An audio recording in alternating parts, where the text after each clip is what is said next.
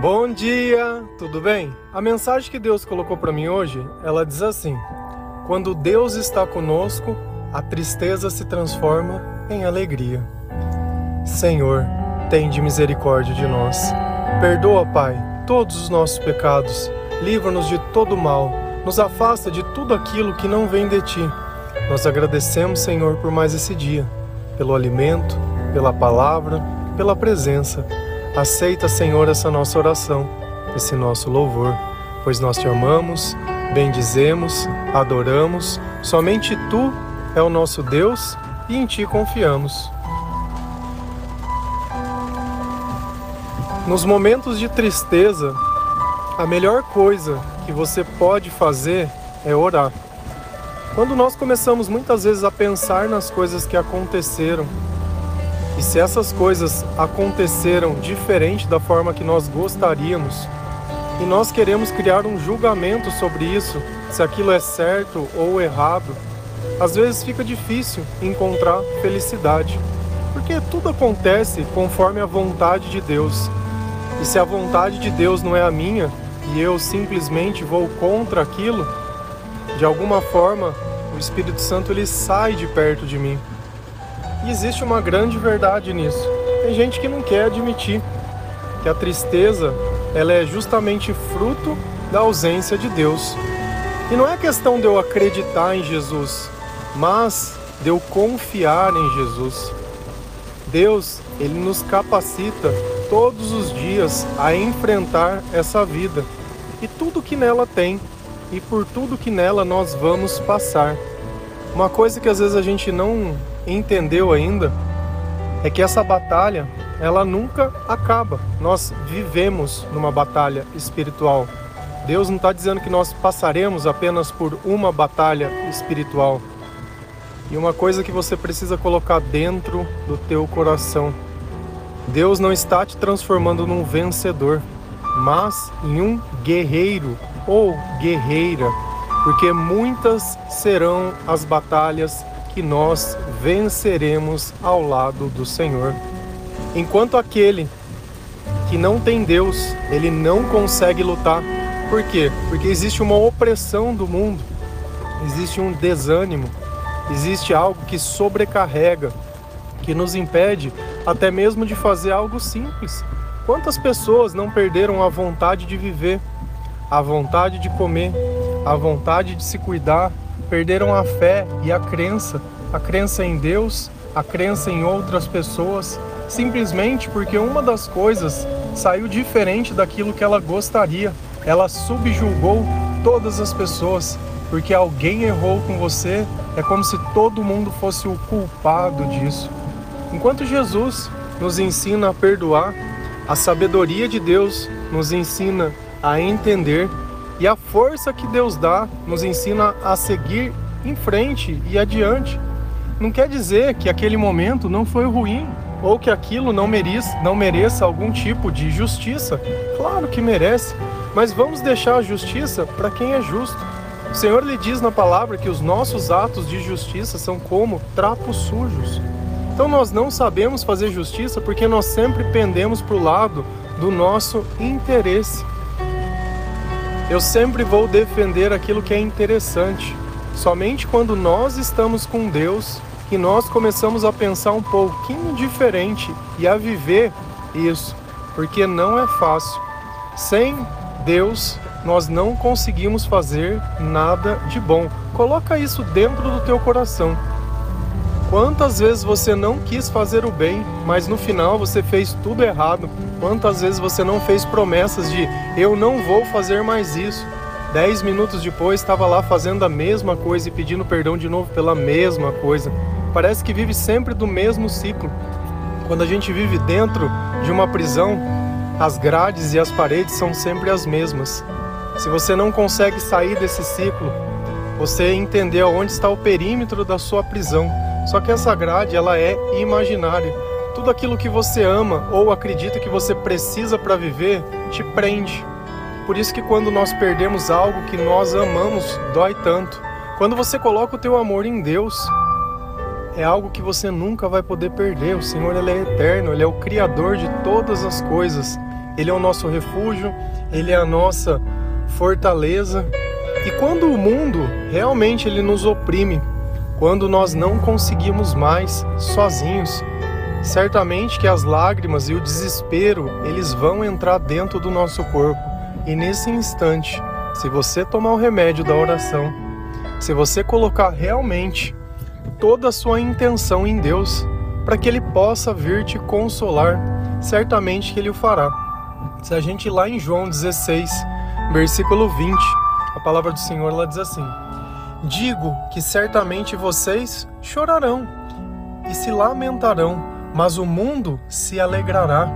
Vocês se entristecerão, mas a tristeza de vocês se transformará em alegria. Sempre vai existir dois lados. Quando você vence, o outro perde. Quando você chora, o outro se alegra. A questão é: você está do lado dos que choram ou dos lados das pessoas que estão rindo? A tua felicidade está em quem? No que é certo ou no que é errado? Naquilo que é para o bem comum ou naquilo que só favorece a você mesmo? É no nós ou é no eu? Deus ele já deixou bem claro que esse mundo ele é do maligno, é não tem o que a gente faça para ele se tornar de Deus, ele não vai se tornar. Nós estamos aqui passando por tudo isso com a mesma dignidade que Jesus passou, seguindo exatamente o exemplo dele, onde tudo está contra nós, porém, o maior de todos está a nosso favor. A tristeza, ela vai vir? Vai, mas ela vai durar um tempo. E depois que ela passa, se torna alegria. A própria jornada, a própria jornada é o segredo de tudo. Nós temos passado dias de incerteza, que nós queremos uma solução hoje, uma solução rápida, nós queremos que agora seja resolvido, nem que seja por força. Meu, não vai ser desse jeito. Eu sinto te informar mas a cada dia que nós dobramos os nossos joelhos e que nós confiamos em Deus, e ainda que as notícias não pareçam boas, e ainda que eu não escute o que eu quero ouvir, eu sei que Deus ele está comigo e que Ele não me esqueceu. Porém, não existe solução fácil para problemas complexos e não vai ser simplesmente de braços cruzados. Cada um tem um chamado, cada um tem um sentimento. E quando a gente exercita aquilo que Deus coloca dentro do nosso coração, nós fazemos parte da obra de Deus. Ainda que você não se sinta religioso, ainda que você tenha uma vida humilde, o seu chamado ele é muito importante. No seu silêncio, muitos vão sofrer. Às vezes você não tem nem ideia, mas você pega essa mensagem e encaminha para uma pessoa. E aquela pessoa não tinha ninguém, não tinha nada, não tinha esperança. E é como se você mandasse uma chama para ele, uma chama de esperança, para ele olhar, pelo menos. É como se nós estivéssemos mergulhando e tirasse a cabeça, pelo menos, para respirar, para saber que existe uma outra vida fora daquilo. Quando é do nosso jeito, do nosso jeito, não dá certo, não dá certo. Por mais capacitado que você seja, por mais que você acredite que você tem todas as coisas, olha quantas coisas nós já vivemos Olha quantos sonhos nós já tivemos, quantos planos. Quantas pessoas você já conheceu na sua vida, quantos trabalhos você já teve? Quantas pessoas você foi no funeral? Quantos amigos você perdeu? Quantos amigos você ganhou? Quantas vezes você já serviu ao Senhor? Dentro dessa lista de coisas que às vezes a gente coloca, a gente sempre deixa Deus de fora. Aquele que nos ensina a lutar, a gente deixa de fora. E depois não quer viver humilhado, depois não quer viver chorando. Por que, que Deus diz que os humilhados serão exaltados? Porque na presença de Deus não existe humilhação. Só que esses humilhados continuarão humilhados enquanto o Senhor não estiver com eles. Deus ele faz parte, é como o ar que nós respiramos, é como o alimento a palavra de Deus ela precisa fazer parte da nossa vida. A leitura da palavra de Deus todos os dias eu falo exatamente a mesma coisa ao ponto de se tornar cansativo. Leia a palavra de Deus leia a palavra de Deus. E talvez você esteja aí, eu não sei por onde começar. Abre a Bíblia, começa lá em Mateus. Tem aplicativos de celular para isso. Dá até para você ouvir. Você não precisa nem ler, vai tomar um banho, põe para ouvir todos os dias. E quando você já vê, você já leu o Testamento, o Novo Testamento inteiro. E aquelas palavras de Jesus, quando mistura com os nossos pensamentos, ainda que a começo eu não entenda a persistência, o dia a dia, tudo na nossa vida é desse jeito. Quando a gente aprendeu a andar de bicicleta, quando a gente aprendeu a caminhar, quando a gente aprendeu a fazer qualquer coisa, no começo tinha aquele receio, no começo tinha aquele medo, aquela insegurança, e quando menos a gente vê, a gente já está fazendo. O que a gente não pode é colocar uma barreira que não existe, mais uma parede nessa prisão imaginária. Até quando você vai ser escravo disso? Escravo do pecado, o salário do pecado, ele é a morte. Se a gente ir lá em Salmos 30, versículo 11, a palavra do Senhor ela diz assim: Mudaste o meu pranto em dança, a minha veste de lamento em vestes de alegria. Deus ele vai promover uma mudança. Se é necessário mudar, é porque do nosso jeito não dá certo. E mudança é total. Do meu jeito é pranto, do jeito do Senhor dança, alegria e percebe que nós vamos ter um comportamento totalmente diferente, enquanto a tristeza nos deixa parado, quieto, acuado, desanimado. Para uma pessoa poder dançar, ela tem que estar tá com uma alma alegre. Não tem jeito de eu dançar sem estar tá sentindo algo bom, porque a própria dança é uma expressão de alegria. Não existe nada mais gostoso de quando a gente louva o Senhor, que você canta aquele louvor, mas de, de coração, que cada palavra daquela o teu espírito sente. Existe uma grande diferença. Eu tenho um CD gravado e eu me converti bem no finalzinho que eu estava terminando o CD. Então, de 30 músicas que eu tenho, eu tenho três que são gospel, né? Que são músicas feitas para o Senhor.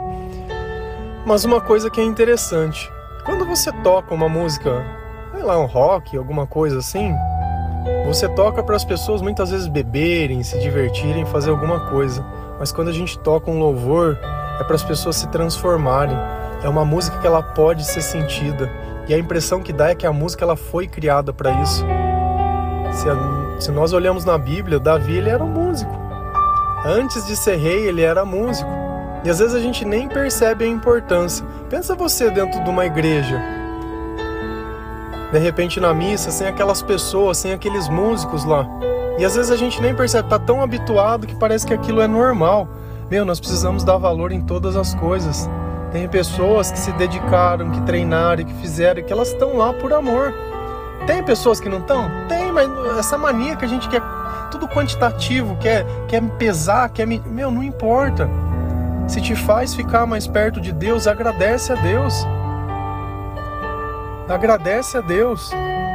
Trocar as minhas vestes de lamento em vestes de alegria. É mudar a roupa, é mudar o pensamento, é mudar tudo. É mudar tudo, é tirar aquela cara triste colocar uma cara que é diferente. Uma cara que ela tem esperança.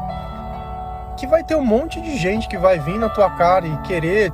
Meu, vai, vai. Eu falo para você que vai mas eu prefiro segurar na mão de Deus que ficar dando poder para essas pessoas.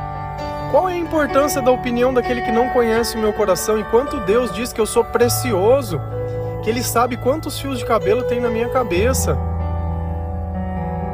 Enquanto o meu nome está gravado na palma da mão dele, eu vou ficar ouvindo um Zé Ninguém, que sei lá para razão de quem está militando. Da mesma forma que Deus me influencia a levar a palavra a outras pessoas, a dizer para o desanimado: olha, vai dar certo. Logo as coisas vão acontecer mais cedo que você imagina. O outro tá lá simplesmente falando: "Nossa, não deu certo até agora, não vai dar mais certo".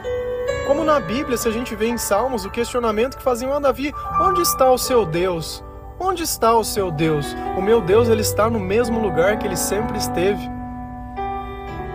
No mesmo lugar. E a questão é quando ele responder essa pergunta, eu quero saber onde você vai estar, porque existe um lago de fogo para todos aqueles que não confiaram no Senhor. E não que Deus ele queira que as pessoas vão para lá, Porque se esse fosse o caso, não teria vindo Jesus, que não veio para condenar, mas para salvar aquele que estava perdido.